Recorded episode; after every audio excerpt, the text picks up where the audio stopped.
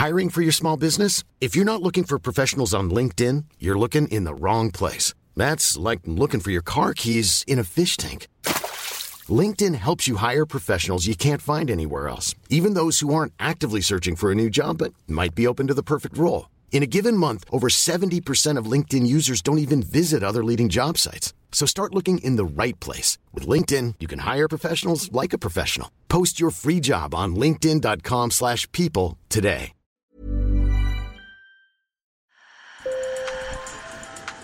Bonjour. Hello. Hola. Marhaba.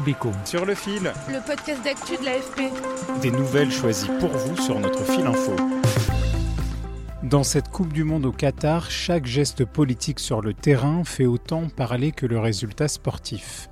Comme quand les Allemands se couvrent la bouche avec la main ou quand les Anglais posent un genou à terre contre les discriminations. Côté géopolitique, le match le plus emblématique, c'est cette affiche le 29 novembre entre l'Iran et les États-Unis, deux pays qui ont rompu leurs relations diplomatiques depuis plus de 40 ans. En Iran, le vaste mouvement de contestation déclenché par la mort de Massa Amini mi-septembre est réprimé dans le sang. L'ONG Iran Human Rights, basée en Norvège, recense plus de 400 morts. Au Qatar, les comportements des joueurs iraniens et américains seront donc scrutés de près. Sur le fil. L'image a fait le tour du monde. Les 11 joueurs iraniens ne chantent pas leur hymne national avant le match contre l'Angleterre, perdu 6 à 2, un geste interprété comme un soutien aux manifestants dans leur pays. Jean-Baptiste Guégan est spécialiste de géopolitique du sport. C'est la première fois qu'on a une équipe euh, iranienne qui est aussi engagée politiquement et qui va assumer politiquement le coût de son engagement. Parce que très honnêtement, euh, cette équipe iranienne, hein, celle qu'on appelle la Team Meli, c'est aussi euh, la sélection du peuple avant d'être la sélection du régime. Et donc elle sait aussi le rôle qu'elle a. Or, on sait dans un régime autoritaire que lorsque vous défiez le pouvoir en place, vous risquez une chose, c'est d'abord d'être sanctionné, traîné devant les tribunaux, voire d'être euh, clairement euh, molesté pour pas dire autre chose. Pour euh, vous et votre famille, c'est donc un vrai risque. Et il faut noter cet engagement parce qu'il est rare. Lors d'une conférence de presse à Doha, le capitaine de l'équipe iranienne a estimé que son peuple n'était pas heureux. Il a adressé ses condoléances aux familles des victimes de la répression, assurant être à leur côté. C'est fort, mais les opposants disent que ce n'est pas suffisant. Farid Vaïd est directeur de l'Observatoire de l'Afrique du Nord et du Moyen-Orient à la Fondation Jean Jaurès. Selon ce spécialiste de l'Iran, l'équipe nationale ne soutient pas clairement le mouvement de protestation. Quelques jours avant leur départ pour le Qatar, ils ont été en réunion avec le président Raisi. Et il y a eu des images qui ont choqué beaucoup d'Iraniens parce qu'au même moment, la répression était, elle est toujours d'ailleurs très sanglante dans le pays. Beaucoup comprennent aussi que l'équipe pourrait être confrontée à des sanctions à son retour en Iran. Et il y a eu des précédents. Les autorités iraniennes ont arrêté le 24 novembre un ancien joueur de l'équipe nationale, le kurde Voria Ghafouri, qui soutenait ouvertement les manifestations. Contrairement au premier match face à l'Angleterre, les joueurs iraniens ont entonné l'hymne national avant de jouer contre les Gallois, parfois du bout des lèvres. Pour Farid Vaïd, dans ce pays pourtant fan de football, on ne regarde pas cette Coupe du Monde comme les précédentes. C'est vrai que c'est très étrange parce que c'est la première fois où on a le sentiment que les Iraniens ont très peu d'enthousiasme pour la Coupe du Monde. Même sur les réseaux sociaux, on a vu que bon, un grand nombre d'Iraniens étaient indifférents, soit voire même contents de la défaite euh, iranienne. Pour synthétiser, voilà, pour une partie de la société, ce n'est plus l'équipe nationale d'Iran, mais c'est l'équipe de la République islamique. C'est ce que dit cet Iranien interrogé à la sortie du stade après la défaite de son équipe face à l'Angleterre.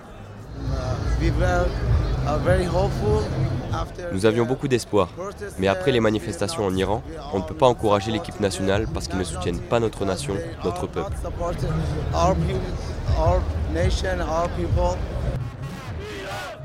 Quelques jours plus tard, au contraire, des supporters iraniens célébraient la victoire de leur équipe face au Pays de Galles à la sortie du stade.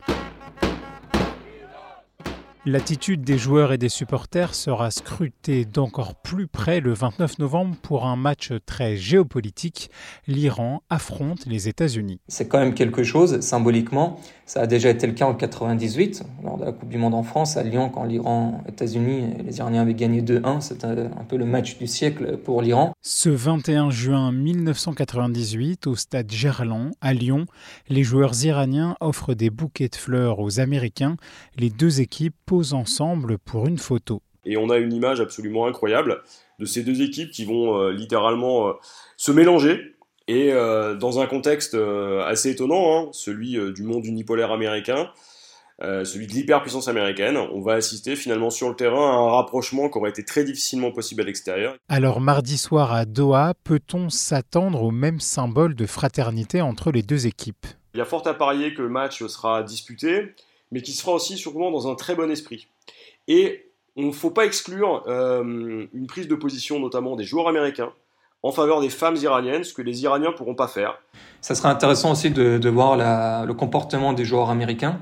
Est-ce qu'ils vont, eux, montrer ou non un soutien à ce qui se passe actuellement en Iran? Parce que ça serait quand même une image très très forte. Imaginons un instant des joueurs des États-Unis d'Amérique qui soutiennent par exemple Marsan Amini euh, et le mouvement en Iran et pas les joueurs de la sélection iranienne. Côté géopolitique, entre le match de 1998 et celui de mardi soir, 24 années se sont écoulées. Entre l'État américain, le gouvernement américain et la République islamique d'Iran, il y a eu des hauts et des bas. Le haut, c'était en 2015, le 14 juillet, quand un accord est signé à Vienne sur le dossier nucléaire iranien. Et le bas, c'était bah, avec l'élection de Donald Trump et la sortie des États-Unis de l'accord même s'il y a eu des tentatives de négociation pour un retour des deux pays au dossier nucléaire, à l'accord nucléaire, ce n'est pas le cas. Ça ne va pas arriver de toute évidence avec ce qui se passe actuellement en Iran. Si les acteurs ne se rencontreront peut-être pas, en tout cas officiellement, sur le terrain géopolitique, le résultat sur la pelouse aura bien un impact politique. Pour les partisans du régime et pour les responsables du régime, c'est un match extrêmement important. Une défaite 6-2 face aux États-Unis ça va faire très très mal euh, aux responsables, aux partisans du régime. Imaginons l'Iran gagne face aux États-Unis. On sait très bien que ça va être la une des journaux conservateurs en Iran le jour d'après, avec tout un narratif euh, politique de la victoire de la République islamique contre euh, cet États-Unis impérialiste. Bon, et malheureusement, oui, c'est vrai qu'aujourd'hui, et c'est de la faute de la République islamique, on a le sentiment que les Iraniens faire perdre, mais ne pas avoir à subir euh, tout ce narratif-là. Ce match contre les États-Unis s'avère décisif pour une place en huitième de finale. Ce serait une première dans l'histoire de la sélection nationale iranienne. Sur le fil revient demain. Je m'appelle Antoine Boyer. Merci pour votre fidélité et bonne journée.